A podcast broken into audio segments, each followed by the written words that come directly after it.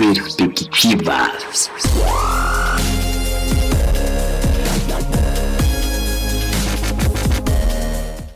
Bom dia, boa tarde, boa noite, pessoal. Estamos de volta aqui com o quadro Perspectivas. Seja muito bem-vindo à Rádio Missile uma rádio com conteúdo 100% missionário. E você pode então acompanhar os nossos quadros. Você será sempre muito bem-vindo em todas as nossas programações aqui da Missile Wave. E hoje no quadro Perspectivas, nós temos um artigo sensacional e nós vamos falar sobre a identidade cultural do missionário.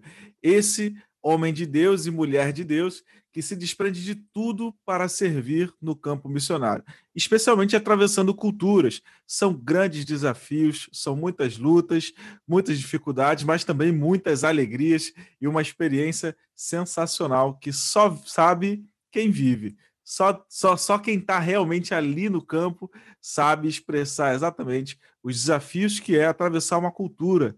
E hoje nós vamos falar sobre isso com o nosso querido amigo Cabelo, que está conosco aqui, além do Cabelo a Emily. Dá um oi para a gente aqui, Cabelo. Fala aí, galera. É um prazer estar aqui com vocês. E aí, Emily, tudo bem? Olá, Igor. Obrigada por mais um convite. É um prazer estar aqui com vocês hoje. Muito legal. Esses dois amigos que também são também missionários, aliás, falam hoje do campo missionário, né? Estão no transcultural já há algum tempo servindo e com certeza tem muita coisa para acrescentar para nós aqui à luz desse artigo, né, do livro Perspectivas. Aliás, todo o conteúdo está disponível no livro Perspectivas no Movimento Cristão Mundial e você tem total liberdade, querido ouvinte, para ler esses artigos. Aliás, nós incentivamos que você leia esses artigos, que você procure esse conteúdo, porque sem dúvida vai agregar muito na sua vida, especialmente no seu ministério.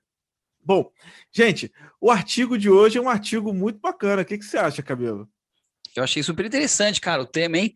É, vai super de, de encontro com que as pessoas que decidem sair do Brasil vivem em qualquer. Não só sair do Brasil, né? Porque o Brasil é tão vasto que às vezes você sai de um estado para outro, você já sente um impacto, uma mudança muito grande, né? Imagina para quando você sai para uma outra língua, um outro lugar é, além mar, né? O impacto é mais forte. Mas esse impacto existe em qualquer, em qualquer mudança, né? Que você faça.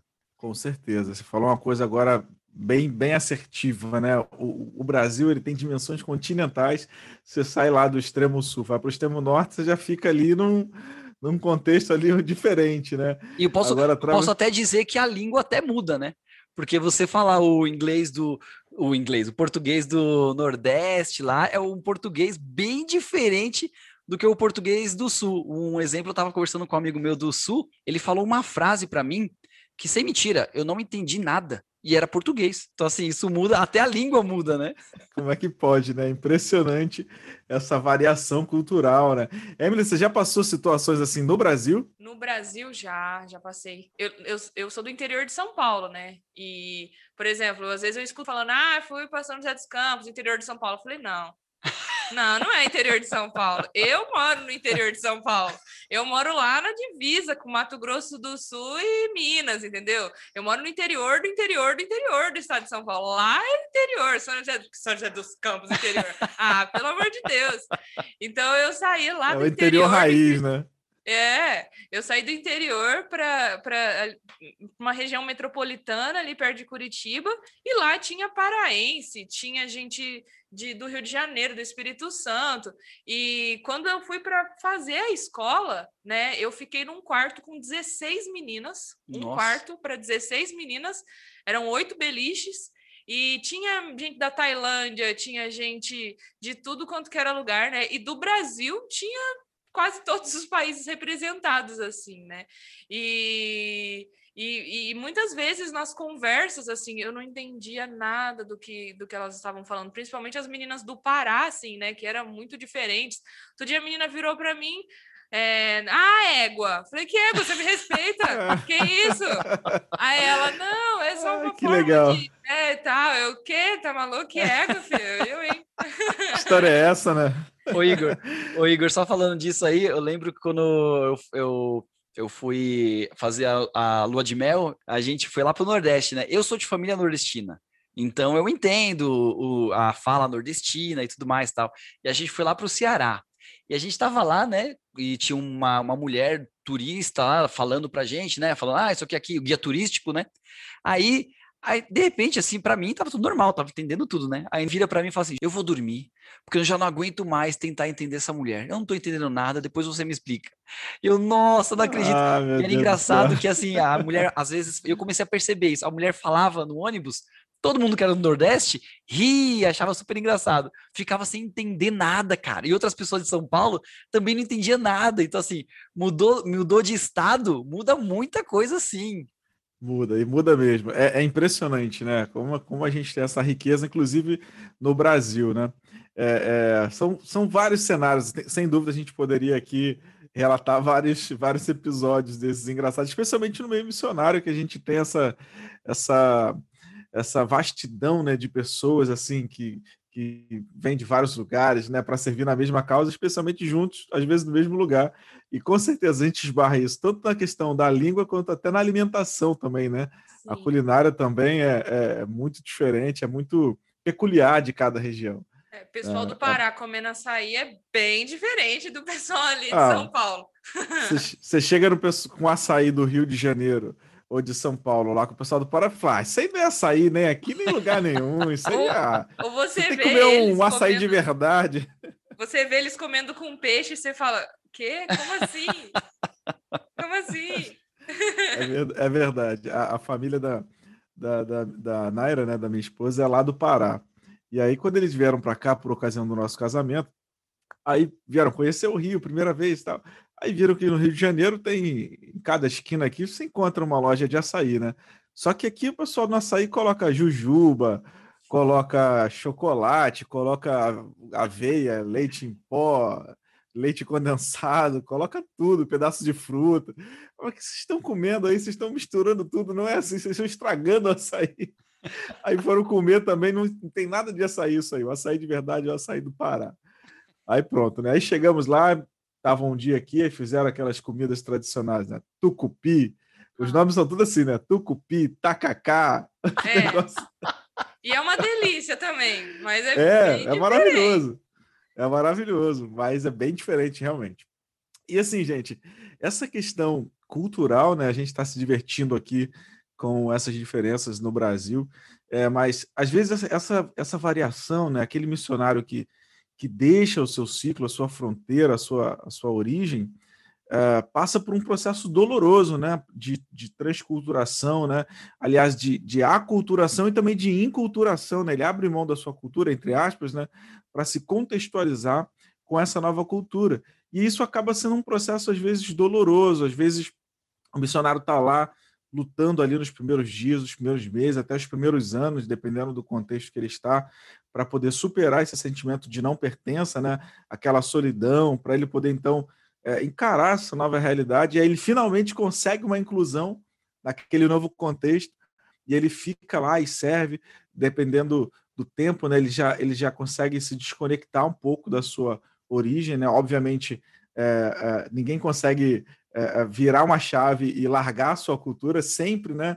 A gente vai carregar ali, o missionário ele sempre vai carregar um pouco da sua origem, dos seus valores ali na sua essência, mas aí quando ele supera esse sentimento de que de, de, agora ele faz parte daquele novo contexto, daquele povo, e aí ele está lá servindo, e aí depois de muitos anos ele volta para o seu espaço original. Aí a, a, a autora do artigo aponta para a gente que quando esse missionário, por vezes, que passou muito tempo lá no campo, ele volta para o seu lugar original, para o seu espaço original, ele já se sente um forasteiro. Ele já não é mais aquele aquele que era antes, né? Aquele mundo que ele encontra já não é mais aquele não é mais o seu mundo. Ele já se sente excluído.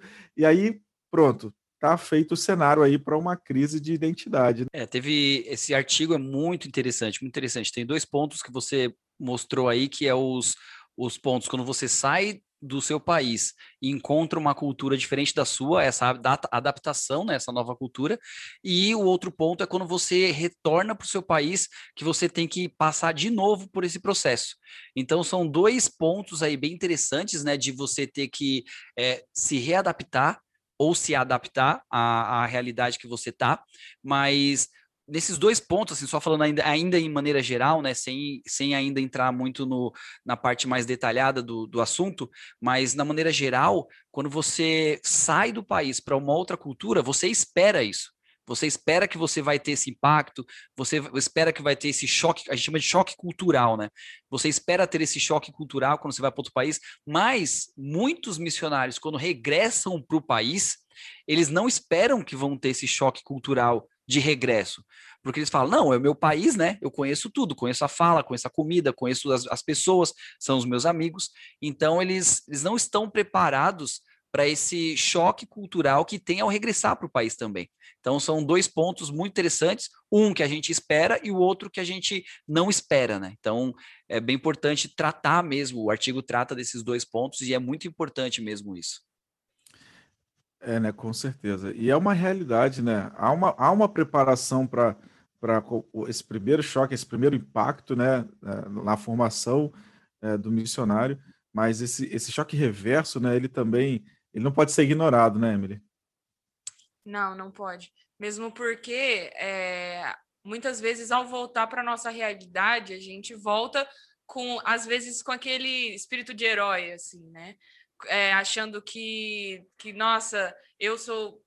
É, o contexto de missões me ensinou muitas coisas, e, e, e eu não sei se para vocês às vezes, mas na minha cabeça, quando eu volto, é, eu penso que nada, vai, nada mudou.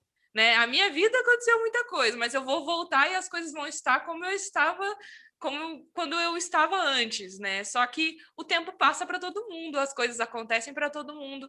E muitas vezes, quando eu volto para minha cidade, né, para a cidade dos meus pais, é, as, muita coisa já mudou. E nem sempre a gente está preparado para isso. É, esse primeiro ponto é, é, é, totalmente real, isso que você está falando, Emily.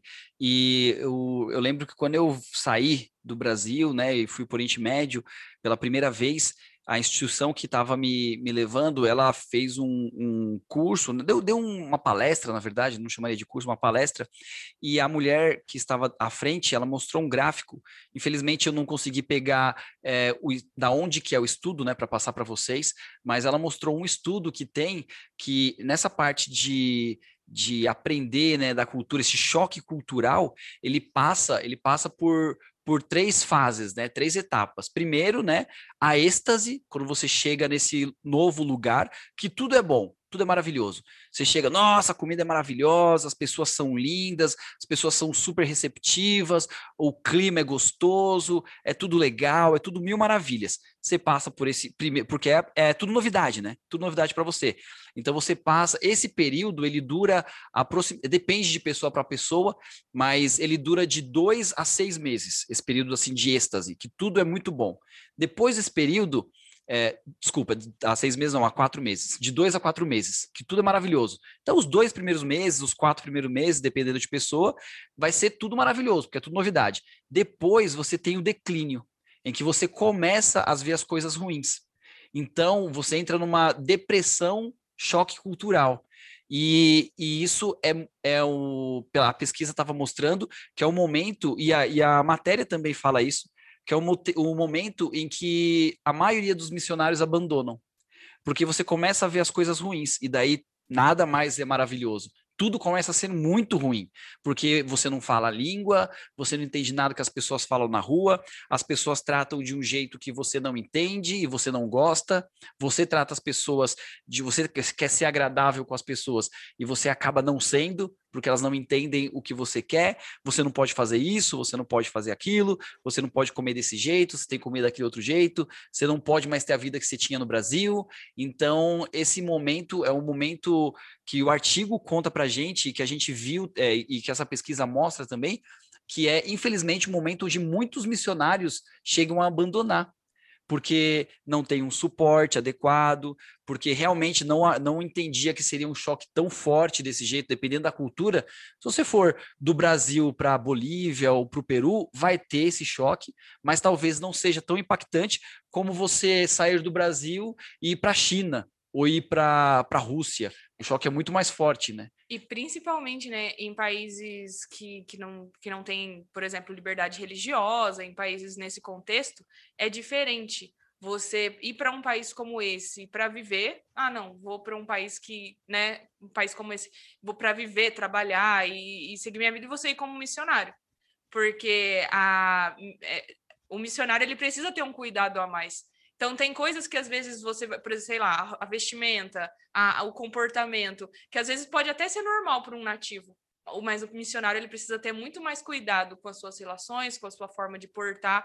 Então, muitas vezes, é, essa diferença também causa né, esses conflitos, essas incertezas e essas, essas angústias, muitas vezes. É, e, e, daí, nessa pesquisa, ela mostra que tem esse, esse período né, ruim, e depois que passa desse período, que também varia de pessoa para pessoa, varia a gravidade em que você teve essa depressão, mas depois chega na estabilidade que é que você já entende a, a cultura, você já entende como deve viver, você já volta a ver coisas boas naquele lugar, não com êxtase, mas coisas boas que existem também, e daí vem a estabilidade. Mas até chegar nessa estabilidade, é esse choque cultural, né, que o artigo vem mostrando para a gente, né? É muito interessante. Eu estou lembrando de ter visto um gráfico nesse sentido, e eu lembro que a pessoa que estava falando para a gente no, em aula, né, ela apontava que depois do êxtase é, um, é ladeira abaixo. Né? É, é, é, é, esse choque realmente, obviamente, né, tem as suas variações de indivíduo para indivíduo, mas é, depois desse, quando a pessoa atinge o clímax ali da, da, do, da animação do êxtase, ela entra em ladeira abaixo ali e depois segue a estabilidade. Mas realmente é, é um ponto que a gente não pode ignorar, né? Porque é, se você está pensando num contexto transcultural, né, se o querido ouvinte aqui está considerando servir no contexto transcultural, ele precisa, né, com certeza, avaliar aí a, as diferenças culturais, né, e saber que, por mais que estude também a questão teórica, né, que tente se adaptar, a, a, a vivência prática lá é o que traz a realidade, né. E eu passei por isso aqui, eu e a, e a minha esposa, a gente teve esse, essa depressão, né? Porque chegou um momento que a gente nada era legal a gente perdeu peso. Eu tive um, é, essa, essa, essa depressão também tive nas Filipinas, foi acho que até maior do que do que eu tive no Oriente Médio, mas foi foi terrível. É um momento que você, eu lembro que ela não queria sair de casa mais. Ela falou: "Não, não vou sair de casa". E ela ficava de, em casa o tempo todo, todos os dias. Ela não queria mais sair de casa. Então, assim, é um problema muito sério isso daí que a gente precisa sempre estar tá falando. Por quê? Porque as pessoas que saem do Brasil, elas passam por isso. Mas as pessoas que ficam no Brasil, as pessoas que ajudam, que, que são muitas vezes quem pagam esses missionários para estar lá fora, eles, muitos deles, muitos de, alguns deles, né? Não vou falar muito porque isso daí já, já é algo bem conhecido, né? Essa, esse choque cultural já é bem conhecido de todo mundo. Mas ele, como eles não viveram isso, muitos deles, alguns deles não viveram isso, eles não conseguem entender que ele está sustentando uma pessoa longe, mas essa pessoa está passando por um momento em que ela não consegue fazer o trabalho, não consegue produzir nada, não consegue dar um, um report bom da, da, das atividades que ela está fazendo, mas não porque ela não quer, mas sim porque ela, infelizmente, está limitada por, esse, por essa depressão de choque cultural. E isso precisa ser conhecido para as pessoas que ajudam porque essas ajudadoras, esses ajudadores do Brasil, de outros lugares, eles são responsáveis por incentivar, por motivar, para ajudar. Eu, eu vi esse artigo, achei muito interessante que ele fala isso, o artigo. Ele fala que precisa ter essa, esse pessoal de suporte por trás, né? E muitas vezes são as pessoas que ficaram, né? As pessoas que estão ajudando de alguma de, de certa forma. É, tem que ter essa retaguarda de apoio, né? A gente vai ver isso à frente no artigo, mas é, ninguém vai sozinho, né? Precisa realmente ter esse, esse, essa retaguarda de apoio. Especialmente né, quando a gente pensa assim, é, é, na questão de deixar a pátria, deixar a família, tudo que cerca ali, tudo que nos cerca fica para trás, são várias perdas, né? Não são apenas as perdas, é, é, é, falando ali no contexto mais, mais material ali, né? Abrir mão do emprego, abrir mão sei lá, do carro, da casa, ou de até de certo conforto, né? São perdas emocionais, né? São laços que são rompidos emocionalmente também. E essa questão é, dói muito, né? Especialmente aquele salto no escuro, porque por mais que numa sala de aula com livros e com pessoas nativas haja essa interação, é, partir sem saber ao certo, sem ter o controle do que espera, Isso é, é, é, por vezes é assustador, né? Porque por mais, como eu estou dizendo, por mais que a pessoa se prepare, é, não existe uma fórmula mágica, né?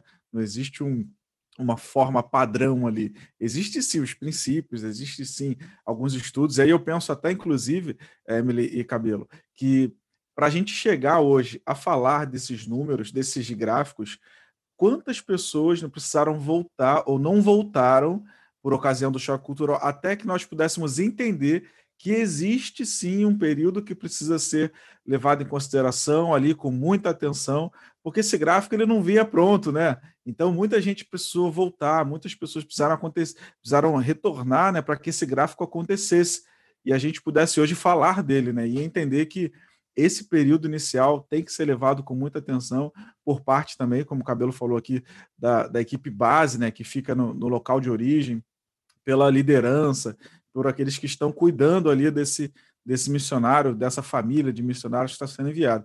Aí essa crise né, que, de identidade que o missionário vive, é nesse contexto que nós estamos falando da chegada né, do choque cultural, ela só não toma proporções maiores, como a, a autora do artigo coloca aqui, porque prevalece o sentimento de propósito. Isso é sensacional, gente. Nós entendemos isso aqui, o que a autora propõe nesse artigo aqui, é espetacular.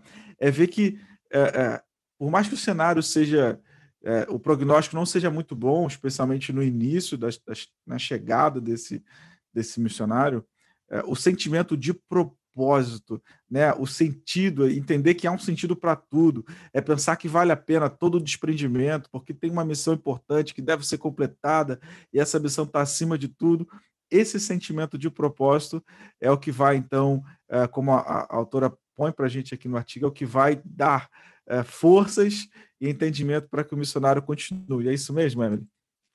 É, é exatamente isso. Eu estava conversando até né, com, com o cabelo aqui antes do programa, eu falei assim, eu não acredito que a gente vai gravar sobre isso agora, porque a minha vinda para a Jordânia é recente são estou completando agora cinco meses. Então os últimos meses para mim foram terríveis assim né? Foram meses extremamente difíceis de, de muita de muito conflito interno porque poxa a gente pode ler, a gente pode estudar, a gente pode pesquisar, mas só estando no, só indo para você descobrir o que você vai sentir falta, as reações que você vai ter, o que vai, quais os conflitos que, que você, qual vai ser o seu choque cultural? Não tem como a gente saber antes. Não tem como imaginar. E estando aqui, né, eu comecei a perceber que eu sentia falta de coisas que eu não imaginava que eu sentiria falta. E estando aqui, eu, eu sou uma pessoa muito comunicativa, que eu brinco muito, eu me relaciono muito. E aqui a mulher, especialmente a mulher solteira, né, ela não, não chama atenção ela não, ela não, ela não ri alto, ela não brinca em público, ela, é, ela é sempre uma postura mais central. E, e eu entendo que eu vim para uma nova cultura, que aqui as coisas são diferentes, e, e eu não quero trazer a minha cultura, não é sobre isso. Mas começou a acontecer um questionamento na minha cabeça, é, eu comecei a me questionar, é, eu não posso ser eu mesma? Eu não posso ser. Será que eu não posso ser eu mesmo? Então não faz sentido eu estar aqui. Então por que, que Deus me enviou para cá se eu não posso ser eu mesmo? Não estou entendendo o que está acontecendo. Só que aí, né, aquela perspectiva limitada que a nossa mente tem de enxergar as coisas. Só que é, eu lembro até que um dia eu estava conversando com o próprio cabelo, ele vai ficar sabendo agora disso. Mas onde a gente estava conversando sobre a realidade. Coloca né? exclusivo aí, produção. Coloca exclusivo. Exato, exato. Exatamente onde a gente estava conversando sobre, sobre a realidade aqui e tudo mais. E eu lembro que ele me falou assim, sobre uma demanda aqui, que é a, a demanda com as mulheres solteiras, né? Que muitas vezes é, aqui é a realidade, né? O casamento ele acaba acontecendo um tanto quanto cedo, é, não é tão normal, né? As mulheres é, solteiras com, com, com, com, um pouco mais de idade. Então, as mulheres que passam por isso e não se casam, elas acabam tendo uma autoestima muito baixa, ou as próprias meninas solteiras têm uma autoestima muito baixa. E ali eu fiquei com aquilo na minha cabeça, falei, cara, que interessante isso. E, e, e sem perceber eu comecei a me relacionar, buscar me relacionar mais com as meninas, né? Porque é, é mais fácil é, eu ser eu mesma com aquele grupo que eu posso ser eu mesma, né? Que eu posso me relacionar, que eu posso ter um momento de, de, de, de, interação. E aí foi muito interessante, porque alguns frutos começaram a acontecer, de meninas começarem a se relacionar mais com, com, com, né, com o um grupo de cristãos, com a igreja, com a comunidade é, cristã. E, e aí, né, essa semana, essa semana, eu estava refletindo sobre isso, eu falei assim, caraca, a minha grande crise era justamente por achar que eu não poderia ser eu mesma. E agora, né, frutos estão estão sendo, coisas estão acontecendo porque eu sou eu mesma com as meninas e de uma forma muito natural. Porque a minha a minha a minha ideia era me relacionar com elas para que eu me sentisse melhor aqui na Jordânia. Só que acontece que Deus tem se movido a partir disso. Amém.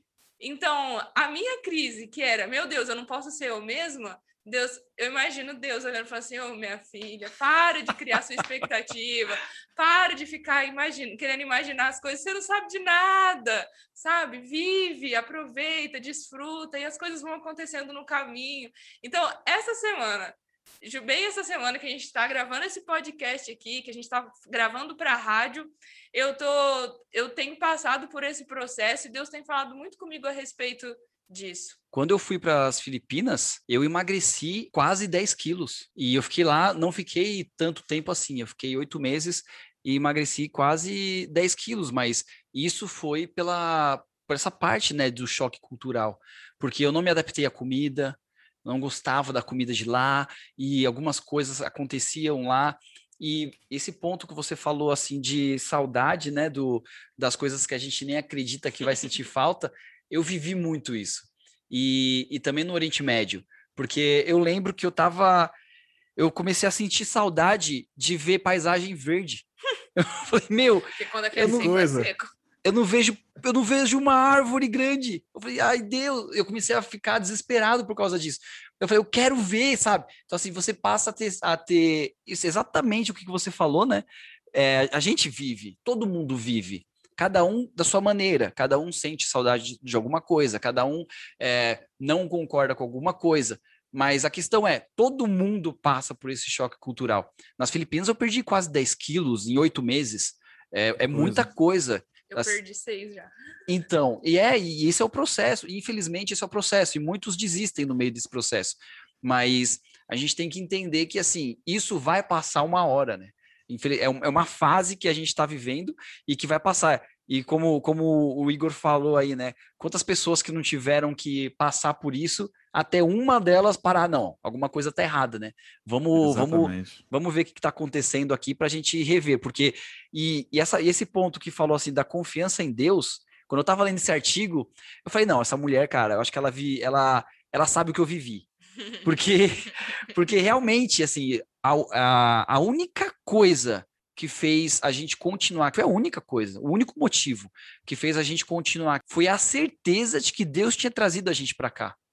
Então, assim, isso foi a, exato, realmente a única coisa, porque às vezes nesse período você você não consegue produzir nada, e isso aconteceu comigo. Eu não conseguia produzir nada, nada, nada. Eu, eu saía de vez em quando, mas também não fazia nada, a gente não estava fazendo nenhum trabalho relevante, nenhum trabalho relevante. Aí eu olhava, como é que eu posso estar num lugar sem fazer nenhum trabalho relevante?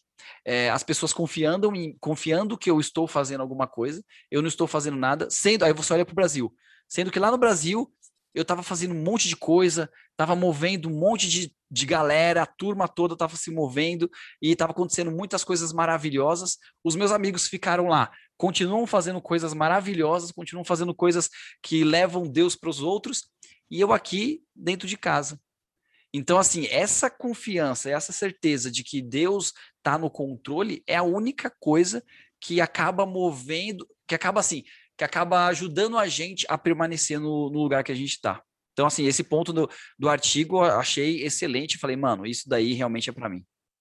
O sentimento de propósito, né? Ele traz essa realidade. E só um pouco aqui sobre a autora, né? Como a gente está tá falando aqui, a autora, para o nosso querido ouvinte pesquisar, é a Nauzira Ferreira do Nascimento, tá? Nauzira Nascimento, a nossa querida Nauzira, que ela é coordenadora do Projeto Radical, né, Voluntários Sem Fronteiras, é também da Junta de Missões Mundiais da Convenção Batista, foi missionária agora por mais de 17 anos, serviu como enfermeira lá e contribui para a formação de vários seminários teológicos também, além hoje de dar palestras aí e cursos uh, dentro da área da missiologia, especialmente nesse âmbito aqui cultural, né? E aí ela aponta para nós né, esse sentimento de, de propósito como sendo realmente aquilo que vai trazer a, a, a realidade, o, o, o sentimento de que há alguma coisa a mais, há alguma coisa além que vai é, que vai fazer valer a pena tudo isso aqui que eu estou passando. Né? E além disso, existe também, além desse sentimento de propósito, existe um sentimento forte para o cristão, né? Que tudo isso aqui vai passar. Esse sentimento de transitoriedade, de coisa temporal, né? A esperança de viver para sempre com Deus. O cristão ele vive com essa perspectiva futura, né? E aí nos momentos de crise, nos momentos de dificuldade, ele se refugia nessa dimensão futura, entendendo que ele é, vai passar sim por essas dificuldades, ele vai atravessar sim, que há um propósito em tudo isso, mas olhando sempre para o futuro, vendo lá o cenário onde Deus será glorificado, onde Deus será adorado, e onde ele vai perceber que tudo isso que ele está passando valerá a pena, e ele vai lá diante do trono e do cordeiro adorar e fazer parte, então, desse cenário tão celestial. Né? Então, é, esse sentimento, esses dois sentimentos né, que, a, que a, a Nauzira coloca para a gente no artigo, né, o sentimento de propósito, é, não, peraí, eu estou aqui, tem um sentido, eu, eu, eu, vou enfrentar isso aqui porque vai valer a pena. Né? E é o sentimento de transitoriedade, poxa, nada, nada é eterno, isso aqui vai passar. Esse momento de, de dificuldade, né, como o Cabelo colocou para nós aqui nesse estudo, né, ele, ele tem um momento de dificuldade, a crise, a, a crise, ela inicialmente ali, né, ela está desenhada ali num período de êxtase, de muita alegria, aí entra nessa descendente, passa ali por um período difícil, como até a Amy falou para nós aqui, né, até bateu o tempo ali, né, é, o Cabelo falou que de dois a quatro meses é esse período, essa, essa ladeira baixa, a Emily contou que está fazendo cinco meses, está saindo e já está enxergando alguma coisa, não, peraí, então é isso mesmo, tal, então vale a pena, Deus está me usando nesse mesmo jeito aqui, né, a gente acabou que o, o, tempo coincidiu exatamente com o tempo que a gente falou aqui nesse, nesse estudo. Então, esse sentimento de propósito, e ela conta também que o sentimento de transitoriedade, que tudo isso aqui vai passar, que vai valer a pena seguir em frente. Né? Isso tudo dá para o missionário essa perspectiva de essa perspectiva de não, vamos lá, vamos em frente, dá uma outra visão, né? Exatamente. E, e, no meu, na minha situação, né, que eu abri o meu coração aqui na Rádio Missio Wave, é, era, era justamente isso a palavra de Deus para mim, né? Em Salmos 46, 1 diz que o Senhor é, ele é o nosso refúgio e nossa fortaleza. Então, essa era a palavra sempre que, que, que Deus trazia ao meu coração. Que ele não é só esse lugar né, que eu posso procurar, que eu posso buscar um refúgio, porque eu percebi que eu estava me relacionando com Deus dessa forma. Eu via Deus como refúgio, mas muita, muitas vezes não conseguia entrar nesse, nesse, nessa, nessa tranquilidade, nessa leveza, não enxergava Deus como essa fortaleza, essa proteção. E, e nesse processo todo, né, o meu grande desafio era olhar para a eternidade. Deus me convidava todos os dias a manter os meus olhos fixos na eternidade, lembrando que é, tudo pode acontecer, tudo, mas Deus ele segue sendo fiel, bom, justo, né? O meu refúgio, a minha fortaleza, assim como, né, nos versículos lá em Salmos 46, 2 e 3, em sequências diz, né? Ainda que, ainda que, ainda que o mar, ainda que, ainda que, ainda é assim, ele segue sendo o nosso refúgio, a nossa fortaleza, e, e para a gente pode não fazer sentido nenhum, porque nossa capacidade é limitada, né? É, a gente vai passar pelos nossos choques. Mas Deus, ele, ele segue sendo bom, fiel, tendo controle de todas as coisas, e nós podemos ser surpreendidos, mas ele nunca vai ser. Nunca vai ser surpreendido, nunca né? Nunca vai ser. É, e continuando pensando nesse sentido, né? Nessa problemática aqui que a gente tem agora, é, dessa perspectiva da crise, mas entendendo o propósito e também entendendo que há um sentimento de transitoriedade, que tudo vai passar, e, e como a Emily falou agora, que Deus está no controle, né, de que ele não, ele não, ele não pode ser surpreendido por nada, né? O missionário, ele, ele precisa também, né, apesar de contar com todo esse suporte, com, com essa visão, ele precisa estar tá bem preparado, bem orientado, como o Cabelo falou aqui no início, né, sobre é, é, o que lhe aguarda, né? ele, ele tem que partir sem aquela visão romântica de que tudo vai ser muito perfeito, né? De que tudo vai ser muito agradável o tempo todo. Ele tem que estar tá consciente de que esse processo ele é doloroso, que ele vai exigir sim muito desprendimento da parte do missionário e também vai exigir da equipe da retaguarda, né? Que precisa continuar dando suporte. A gente poderia até é, entrar em outro caminho se a gente fosse falar sobre isso aqui, que é a equipe da retaguarda que às vezes é, eu posso dizer assim, que é, não segura a ponta da corda, ou segura por um tempo, mas depois solta, e aí quem está no campo acaba ficando ali se sentindo um pouco sozinho e meio que abandonado. Existe também alguns estudos que apontam a, a, a um grande índice, né? Eu não tenho aqui os números para falar, mas tem um número relativamente é, considerável né, de missionários que são abandonados aí por aqueles que estão na retaguarda. Então, o missionário ele tem que partir sem romantismo, ciente de que esse processo vai ser um pouco difícil, pode ser doloroso, esse sentimento de desprendimento, e o pessoal da retaguarda precisa dar um suporte financeiro, e não só financeiro, né? Porque também não é só ali é a, a organização enviadora, não é só ali colocar ali o recurso na conta, fazer campanhas de levantamento de recursos, mas dá também um suporte é, é, emocional, né, um suporte pastoral e assim por diante, né? Porque quando há essa preparação e todo esse suporte, o choque ele pode ser ele pode ser minimizado, né, cabelo? Ele pode ser bem menor, né? É, na verdade, quando tem esse suporte, o choque ele até pode ser grande, até pode ser forte, mas o impacto que ele vai que ele vai exercer não vai durar tanto tempo quanto poderia durar se, se, se não tivesse um suporte.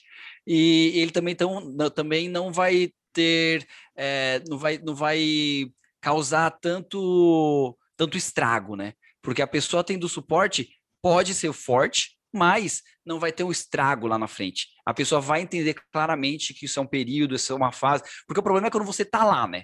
Quando você está naquele período, você não acha que é uma fase. Você acha que é aquilo para sempre.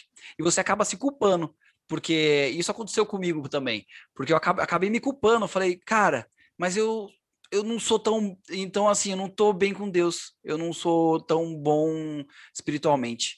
Cara, eu tô mal, eu tô mal com Deus. E não é isso, muitas vezes não é isso. Muitas vezes é a depressão do, do impacto que faz isso com você e leva você a pensar essas coisas. E você, e você uma hora vai ficar pensando, né? eu não sou tão bom, eu não deveria estar aqui, é, Deus escolheu a pessoa errada, é, eu, eu achei que eu era uma pessoa que eu não sou. Então você acaba meio que se culpando. E se você não tiver esse suporte, isso, isso vai se prolongar e pode até ter, ter um estrago muito maior na sua vida, né? Então é, é essencial que as pessoas entendam isso, porque normalmente o que acontece, a instituição ou, ou uma igreja no Brasil, alguém, quem está pagando, quem está pagando a conta, às vezes tem aquele negócio que a gente tem no capitalismo, né? Eu estou pagando, eu quero retorno. Eu estou pagando e isso basta. Eu estou pagando e a pessoa precisa fazer o que eu estou pedindo. É verdade. Então, quero, assim, quero resultado, números. Exato, exato. Então, assim, a gente, a gente tem aquela, aquela mentalidade que, tipo, se eu estou pagando, eu quero o melhor. Do, eu quero receber o que eu estou pagando para isso. Então, se eu estou bancando o missionário lá, meu, tá bom, para mim basta, eu já estou fazendo a minha parte. Eu não tenho que fazer mais nada. Ele que se vire agora. Se ele está com depressão, problema dele, o dinheiro está chegando. É, então, assim, e... tem esse ponto também, né? É, com certeza. E tem também essa questão é, desse, do pessoal da retaguarda, né, que é fundamental também, tem, é, é tão importante quanto o próprio missionário que está exercendo atividade prática no campo, né, o pessoal da retaguarda, precisa também entender que existe um tempo para resposta, né? A gente, é, é naturalmente, é, não pode... Uh, precisa deixar claro, né, para quem está enviando, para as organizações enviadoras, obviamente, é, a maioria, ou boa parte, já entende isso, mas existe também aquela, aquelas organizações, como você está colocando aqui, que, olha, eu estou pagando, eu quero resultado. E não entende que um contexto transcultural exige é, um bom tempo ainda para você é, ter aquela introdução, você é visto ainda como um aluno, ainda é como um estrangeiro, até cumprir ali o tempo onde o, o missionário ele é um, um, ele nunca vai ser um nativo, mas quando ele passa a ser aceito como um local, ele, ele começa então a apresentar a partir daí os primeiros resultados, dependendo da, da cultura, se for muito diferente, a gente está falando de anos de um processo para apresentar os primeiros resultados. Né? A, a, a, a gente foi para plantar a igreja. E aí passa um, dois, três, quatro, cinco meses, seis meses, e aí a pressão começa a aumentar, o missionário atravessa o primeiro ano e nada de, de trazer ali o relatório com a igreja plantada, e a pressão começa a aumentar, e os questionamentos, né? Se, se ele está fazendo lá é, direitinho o papel que tinha que fazer. Então, se não há um entendimento por parte de quem está na retaguarda, que existe esse período, né, como a Nauzero coloca para a gente, né, os primeiros dias são esse deslumbre, tudo novidade, em seguida vem um choque cultural, conflito ético do que é certo, do que é errado, do que é normal, do que é anormal. Se não há esse entendimento, a pressão por resultados exercida até por aqueles que deveriam talvez dar um amparo, né, já que o missionário está no campo, está sofrendo aquele impacto, aquele choque cultural, como você colocou aqui, né, Cabelo? Não quer sair de casa, está atravessando aquele período difícil e ainda por cima pensa na equipe base, pensa, eu tenho que apresentar os resultados e a pressão está ali. Isso pode agravar ainda e estender também esse período né, de, de dificuldade. É preciso estar atento para esse período, como você falou, né, a, a Nauzira coloca para a gente aqui, é o período mais perigoso quando muitos missionários retornam ao seu lugar de origem. Talvez porque se questionar, ah, é, não, não dá para mim, não, não é para mim isso aqui não deu. Eu tentei, muita gente conseguiu, eu não consegui. Acho que Deus, é, enfim, não deu para mim. Então, talvez seja melhor eu ficar por lá e, e começa a realmente questionar que se é de fato é, escolhido por Deus para aquele trabalho ou não. E o que pode melhor contribuir para que haja essa, essa determinação em continuar, apesar de tudo, é o fato de haver um sentido claro para tudo aquilo ali. E nada melhor do que realizar um trabalho que faça diferença, que esteja em harmonia com o propósito que te levou até lá. Né? Eu penso que quando o missionário chega na base, atravessa todo esse período, né, como a Emily falou para nós aqui, é, poxa, eu estou aqui, e por que Deus? E por que Deus, de repente, o sentido claro aparece, ela vê que tudo está em harmonia com o motivo pelo qual ela foi enviada, né, Emily? E hoje você consegue enxergar esse cenário, né? Sim, hoje, hoje é bem mais claro e, e, e, sem dúvidas, assim, né? Todo, todo essa, essa retaguarda, a, poxa, nesse processo todo, a mais, o, o, que é a minha organização enviadora, né? Ah, teve um cuidado, assim, missionário surreal, todo um acompanhamento comigo surpreendente. Eu tenho, eu tenho um, um amigo pastor no Mato Grosso do Sul que constantemente ele me manda um áudio, me manda áudio ali de 40 segundos orando por mim. E é muito interessante porque todas as vezes que ele manda esses áudios, são momentos muito especiais, sabe? São momentos, parece que, que Deus vem e, e, e, e para dizer mesmo que está cuidando. É, ontem mesmo eu tive um, uma, uma conversa com um casal de pastores também. Emily, a gente quer ouvir como você tá, né? Então, essa, essa retaguarda, ela faz toda a diferença. A gente pode, pode até ser forte o choque, só que a, o impacto, né, a, a, alteração é no impacto, porque mesmo, mesmo em meio a todo esse. Porque é um conflito na mente. Mesmo com todo esse conflito na minha mente, é, a, a todo tempo Deus me trazia de volta. Né? A todo tempo, olha para a eternidade, a todo tempo, e, e sem dúvida a gente vai se tornando cada vez mais forte com isso, né? E, e o propósito, é, em todo tempo, mesmo tendo dificuldades de produzir, de, de, de limitação, eu fiquei um mês sem escrever informativo, por exemplo porque na hora que eu escrever era justamente essa cobrança de como que eu vou falar, né? Como que eu vou transmitir, sendo que tá, tá tudo tão confuso para mim? E aí eu, eu, eu não consegui e eu fiquei um mês sem fazer meu informativo, sem cumprir o cronograma de comunicação que eu criei né, com, com a minha rede de contatos, mas já voltei, já está tudo bem. E é, e é esse ponto que a gente tem que, que a pessoa que está do outro lado da linha, que ela tem que entender. Porque, tipo assim, você vai, vou fazer um relatório, eu estou mal, estou em depressão do choque cultural, e vou, eu tenho, eles exigem que eu faça um relatório. Eu vou falar o quê? Eu só vou falar coisa ruim sabe? Então existe esse outro ponto também. Eu posso estar até fazendo, posso estar até produzindo alguma coisa, mas eu tô tão mal que, mano, eu não consigo falar coisa boa. A ótica só enxerga as coisas ruins naquele cenário, naquele momento, né? Exatamente. E, e a minha oração, assim, é, tanto para mim quanto para todos, né? Todos os missionários que passam, quando eu oro em relação a isso, é justamente Deus nos ajuda a manter os nossos olhos em ti, né? Nos ajuda a manter os nossos olhos em ti, porque, é, cara, a gente está falando sobre choque cultural, mas essas crises, né, de fé e tudo mais, a gente passa na vida cristã, né? A gente, a gente é ser humano e, e, e, talvez seja potencializado nessa realidade, mas a gente passa na vida e, e eu poderia passar por crises assim, estando no Brasil, estando na minha casa, estando trabalhando. É claro, estamos falando sobre choque cultural e, isso potencializa, é, mas é, na vida o, o, o, o, X da questão é a gente manter os nossos olhos em Cristo. E eu passei, durante todo esse processo, teve um momento que eu comecei a colocar tudo em xeque. Eu comecei a colocar tudo em xeque. E aí teve uma hora que o Espírito Santo de Deus, assim, deu aquele estralo e falou assim: Ei, você precisa voltar. Você tá, você tem, tem toda uma jornada, tem toda uma vida de, de, de, que nós estamos caminhando junto, que eu tô com você, que eu tô cuidando de você e nada disso mais faz sentido para você, volta para esse, volta para esse lugar, né? Eu gosto muito da passagem do chamado de Pedro, né? Quando quando ele tá a noite toda jogando, pescando, e ele era profissional, ele sabia o que estava fazendo, e aí Jesus fala: "Joga a rede". Poxa, Pedro estava jogando a rede a noite inteira, né? E aí Jesus fala: joga a rede. E aí a resposta de Pedro é: em teu nome lançarei a rede. E aí, no nome de Jesus, né, na tua palavra, em tua palavra e na palavra, na direção que Jesus dá, né, as coisas acontecem. E porque isso é muito real.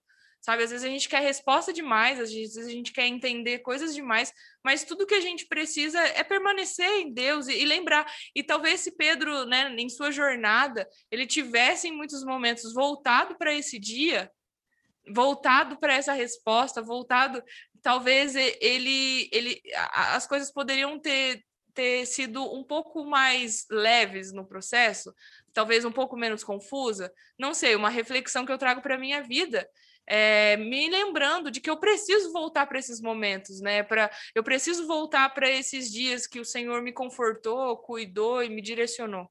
E assim, só dando um passo um pouquinho, só dando mais um passo, né, uhum. nesse assunto que a gente está falando, porque eu, eu conheço muitos missionários que nesse período voltaram, não aguentaram e falaram, não, vou embora e depois eu vejo o que vai acontecer, mas não aguento mais ficar aqui, e voltaram. E assim, o que eu, que eu trago para você, se você está ouvindo a gente e foi um dessas pessoas, não existe nada de errado em voltar. Uhum. Sabe?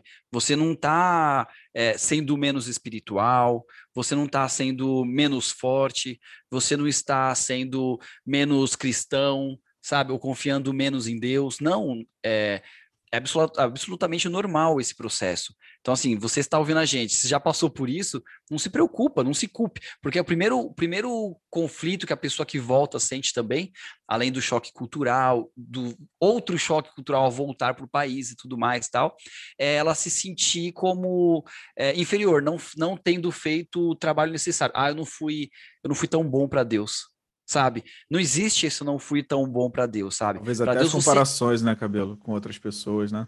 É, fala assim, meu, aquele cara ficou um ano e você. E, até as pessoas, infelizmente, até falam: ah, aquele cara lá ficou dois anos, três anos, você ficou dois meses? Por quê? Sabe? Existe isso também. Então, assim, não se. O primeiro ponto, não se culpe. Não tá errado em voltar. O voltar não é uma coisa errada um exemplo bíblico, né? A vida de, de, Jeremias, que a gente costuma falar que é o profeta chorão e tudo mais.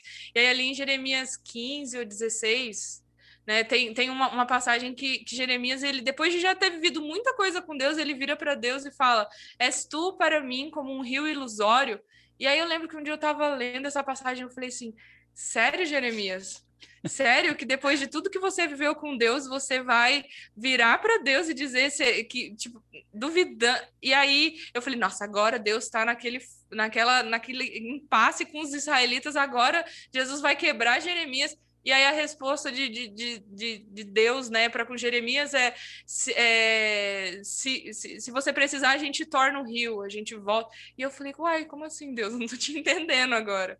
Né, mas porque Deus conhece Deus conhece as nossas limitações, Deus conhece até onde a gente consegue ir, Deus conhece o propósito pelo qual, né? Então, é, não é sobre. É, é muito sobre a nossa obediência, sobre o nosso relacionamento com Deus, e só Deus sabe, de fato, os caminhos que a gente vai percorrer. Então, seja persistindo e persistindo e persistindo, ou seja, o que for que aconteça, né? É, é esse relacionamento com Deus é, é, é o grande diferencial. E é muito interessante considerar tudo isso, né, é, Emily e, e Cabelo, perceber que nesse cenário, vivendo na fronteira, né, longe do espaço geográfico, da sua cultura, né, o missionário ele percebe que houve na sua vida não apenas uma inculturação, mas também uma interculturação. Ele assimilou traços daquele novo mundo, ele já trouxe contribuições da sua comunidade de origem, ele está revendo seus paradigmas, está revendo as suas concepções, e ele sente, porém, que está num círculo vicioso, né? É, ela aponta que a, as fases do, desse processo, ele partiu, ele deixou, ele renunciou, ele assimilou, agora ele pertence ao novo grupo, mas o seu passado ainda está lá. Né? E nesses momentos de crise e decisão, para alguns, ele ainda é um estrangeiro. E alguns missionários entram nesse processo de depressão, como você falou aqui, né, Cabelo?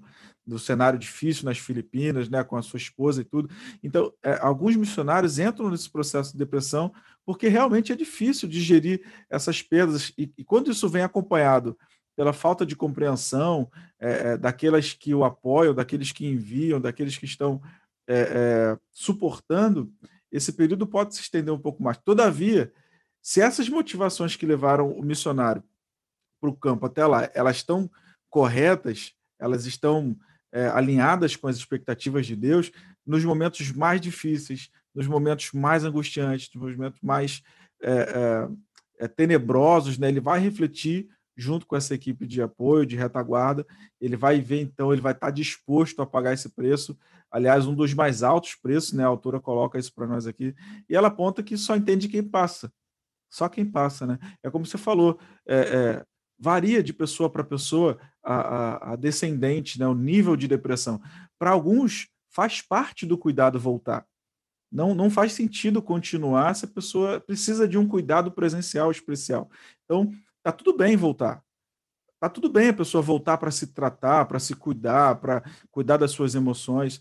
Não, não, não, o que não pode acontecer é a pessoa está lá e está atravessando aquele período difícil, não está tendo suporte, não está conseguindo render, não está conseguindo desenvolver o seu trabalho e mesmo assim está lá só piorando e agravando cada vez mais, né?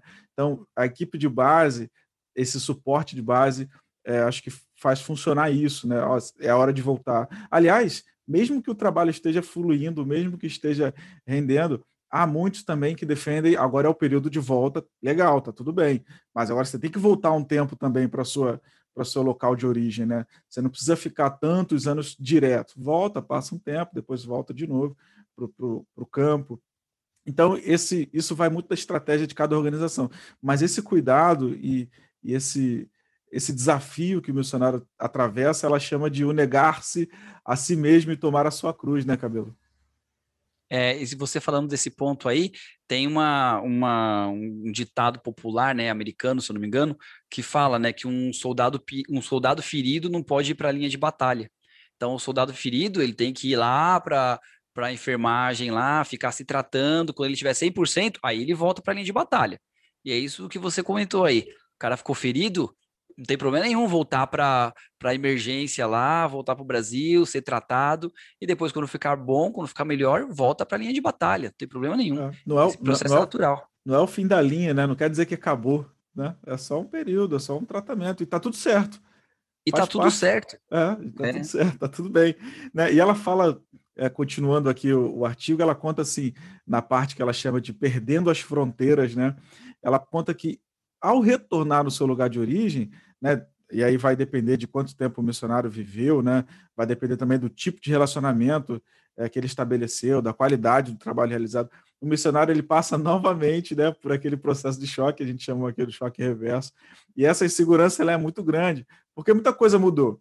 Você imagina, ele saiu, é, não sei, saiu jovem lá, com seus 20 e poucos anos, deixou sua vida para trás, seu trabalho, seus amigos e tudo aquilo que fazia tanto sentido, né, o seu ciclo de amizade na igreja. E aí ele volta e ele já encontra as pessoas que já não são mais as mesmas. Aqueles amigos lá, vai, passou muitos anos, agora estão casados, estão com suas vidas diferentes, né? Eles já estão trabalhando, já não tem mais o tempo para estar tanto tempo conversando. E aí ele vê, o missionário enxerga esse cenário diferente e ele vê que ele também mudou.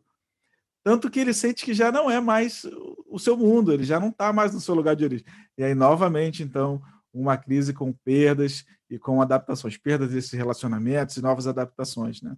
E ela aponta que quanto maior o amor, tanto mais é pesado o, o, o, morrer, né? o perder. Né? Aí ela chama, eu achei sensacional, Emily, ela chama esse missionário e esses processos assim de tudo que o missionário atravessa, mas a figura do missionário ela chama de o sarador ferido. Né? Na hum. verdade, ela cita né, o, o Henry, um, um autor, que, se, que, chama o missionário nesse sentido, né? o sarador ferido. Ele deu tanto, perdeu, renunciou, e agora ele precisa de conforto para as suas feridas, ele que precisa se cuidar. Né? E a gente precisa realmente investir mais cuidado nesse sarador ferido que retorna, né? começando por ajudá-lo a superar esse processo de dificuldade. Né? Ele foi lá, sarou, deu palavra de ânimo, incentivou, mas quando volta e passa por esse período, ele precisa também ser cuidado. Né? E como a gente está falando aqui, né, Cabelo? Está tudo certo, está tudo certo. Ele vai voltar para se cuidar, para se tratar, para realmente ter uma, um bom regresso, né, Emily? Isso faz, faz parte também do cuidado, né? Como você falou que a sua organização teve esse cuidado com você, né? Isso, exatamente. E é importante porque é, às vezes a gente tem a tendência a se sentir solitário, né? Tem toda uma equipe, tem todo um grupo, mas o, o, o, missionário, eu vejo assim que muitas vezes tem essa tendência a, a, a, sentir essa solidão, que às vezes se apega a um momento do passado em que vivia e aí não tem mais tanto contato com as pessoas como era antes. Então, essa comunhão, esse coletivo, né, ter, ter um bom relacionamento local, ter um bom relacionamento com a equipe, ter esse grupo de apoio, é, tudo isso faz toda a diferença, porque eu não consigo, sempre, eu não consigo imaginar a, é, a vida cristã, a caminhada cristã, sem pensar também nesse equilíbrio, sabe? É sempre um equilíbrio. A gente precisa cuidar do outro, mas a gente precisa cuidar de nós mesmos também. A gente precisa é, é esse amar ao próximo como a ti mesmo, né? E, e trazer esse equilíbrio das relações, porque se, se a gente pensa é, no outro, né? E, e, e, eu vivi muito tempo da minha vida essa, essa radicalidade de, de me anular, né? E se, e se a gente pensa muito no outro e não pensa na nossa qualidade de vida também como um equilíbrio, a gente tende a, a não fazer um bom trabalho. Né, a, a, ao, ao que a gente poderia oferecer está limitado, porque não é isso que Deus tem para nós. E é interessante esse ponto aí. Eu conheço é, instituições que elas fazem uma preparação quando o missionário vai voltar para o, o país da onde saiu. Então, existe um cuidado de algumas instituições, um cuidado bem sério uhum. em relação a isso. Porque quando ele volta, realmente, o que a gente está comentando aqui, tudo mudou. E normalmente, quando a gente, quando a gente volta, eu ainda não, não voltei nenhuma vez para o Brasil, né? Depois que saí, voltar assim por um período grande, né? Voltei para visitar e tudo mais tal. Mas existe existe aquele aquele impacto, esse impacto que a gente comentou, né? Tudo mudou, mas você também mudou.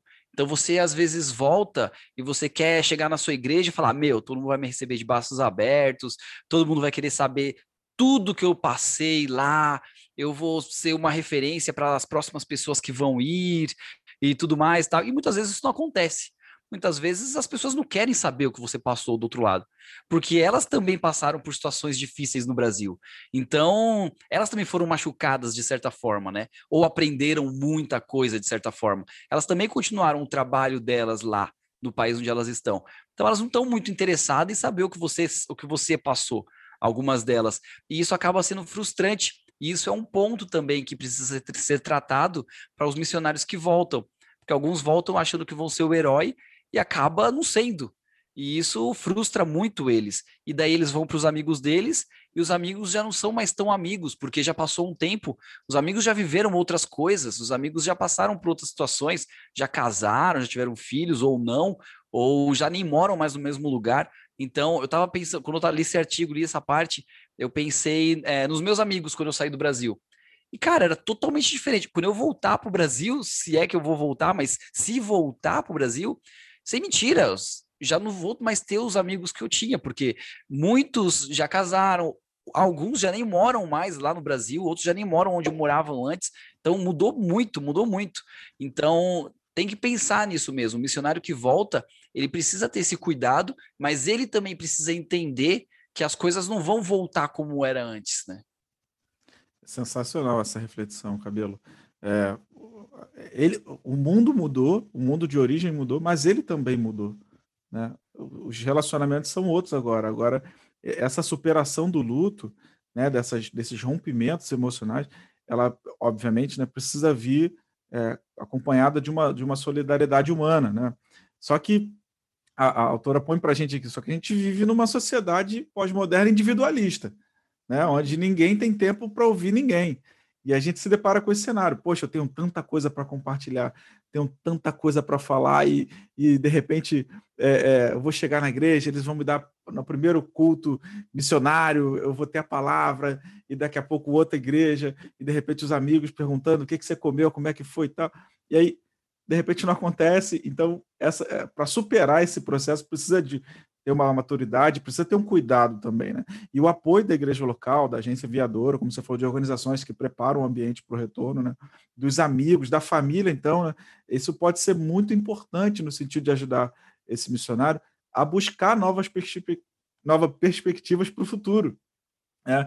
E, enxergar novos relacionamentos afetivos. Aqueles amigos é, agora não são tão amigos, não porque é, ah, não querem mais, mas porque passou tanto tempo teve tanto, aconteceram tantos episódios e você não estava lá, o missionário não estava lá, não estava quando casou, não estava quando o filho nasceu, não estava quando mudou de emprego, não estava quando as coisas. Então, naturalmente, o relacionamento ele vai esfriando. Obviamente, em alguns casos mantém o contato tal, mas aquela como era antes, nesse caso não é. E aí a, a, a a autora, coloca para a gente uh, essa conclusão, né? O apoio familiar, o apoio dos amigos, o apoio daqueles que estão à volta, dos queridos mais próximos, é super importante nesse processo para que o missionário enxergue novas perspectivas futuras e também novos relacionamentos afetivos.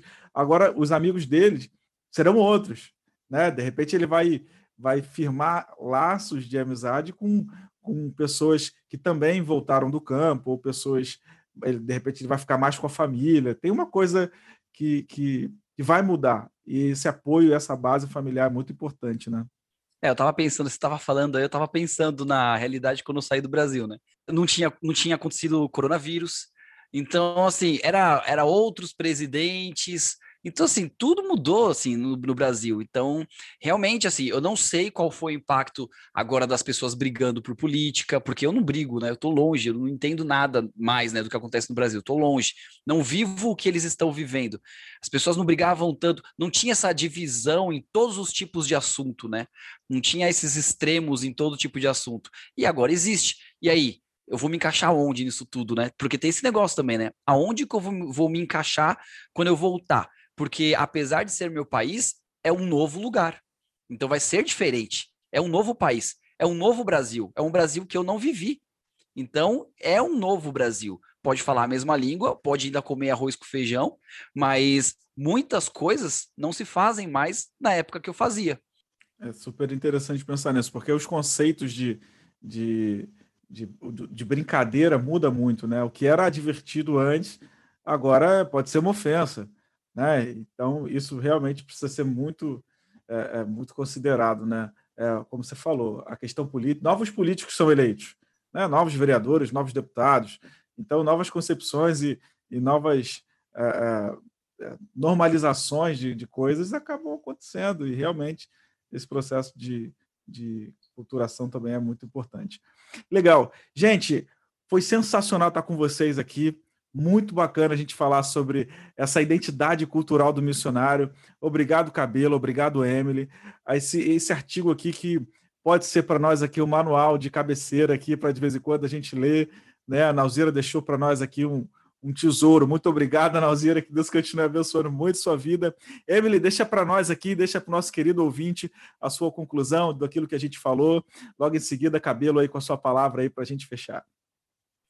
Bom, a Nauzira né, disse tudo e nós aqui compartilhamos um pouco da nossa experiência, do que aconteceu conosco, mas é, é, é aquilo que a gente sempre bate na tecla, né? Você que está nos ouvindo e tem o desejo de se envolver mais comissões, se joga, vai mesmo, mas mantenha a sua rede de contato, tem aquele, aquele grupo de apoio que você sabe que você pode contar e nunca se isole. A gente, você vai, a gente tem a tendência de se isolar, mas não se isole, busque estar com pessoas, busque se relacionar, porque Deus ele tem um grande propósito para a vida de todos nós e, e nós precisamos fazer a nossa parte também de zelar para que a gente esteja bem para cumprir os propósitos de Deus. Muito é... obrigado, Emily. Fala aí, Cabelo. É, então, na verdade, o recado que eu ia deixar para você é que se você está passando por essa crise, segura firme, segura firme porque vai passar. Isso vai passar, uma hora vai acabar e você vai poder desenvolver o trabalho que você tanto sonhou, aonde você está agora no momento. E para você que voltou, que é, achou que não daria, que desistiu, isso não é desistir, viu, pessoal? Isso não é desistir. Também é uma fase. É uma fase de retorno, uma fase de ajustes, e independente da sua decisão, se você voltou ou não voltou, saiba que isso tudo faz parte do nosso crescimento espiritual. Deus permite essas coisas para que a gente se apegue muito mais a Ele, para que a gente entenda e fique mais maduro a nossa fé em relação ao que Ele tem para oferecer para a gente. Obrigado, pessoal. Sensacional. Muito obrigado, Emily. Muito obrigado, Cabelo. Queridos, sigam as nossas páginas, arroba é, é lá no nosso Instagram, arroba Missilwave Rádio. Todos os nossos conteúdos estão à disposição de vocês. Nós queremos agradecer pela sua audiência, por você caminhar conosco aqui. Seja sempre muito bem-vindo aos programas Perspectivas e também a outros quadros que nós temos aqui na Missilwave. Que Deus abençoe sua vida. Até a próxima.